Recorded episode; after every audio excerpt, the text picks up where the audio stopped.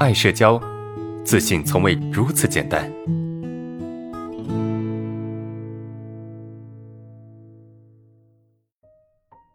呃，来看第二个问题哈，来看第二个问题。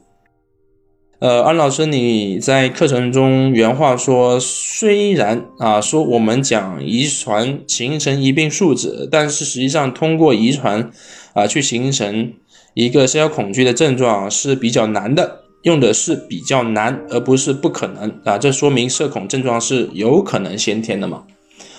呃呃，这个同学哈，你抠的很细哈，你抠的很细啊。就是，呃，我用这个说法是想告诉你什么？因为有很多东西啊，它尚未被科学证实，你懂吗？有很多说法它是没有办法说得清楚的，我们只能说它的大概率或者大方向是什么，对吧？他没有办法证明说社交恐惧可以通过遗传形成，没有办法。但是呢，社交恐惧确实可以遗传，就是一个人确实可以把自己的气质类型遗传给下一代。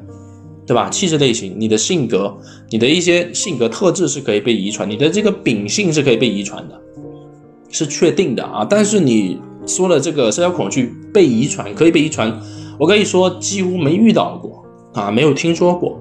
呃，退一万步讲，就算真的有人啊，先天形成社交恐惧啊，形成了这种社交恐惧，就是出生就有的啊，就存在的，那也不代表说它不可被治疗吧。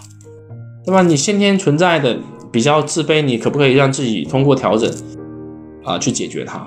你是可以的啊，啊是可以被解决的，对吧？所以，啊不管说它到底是遗传的还是后天的，你只需要知道哈，人是可以改变的。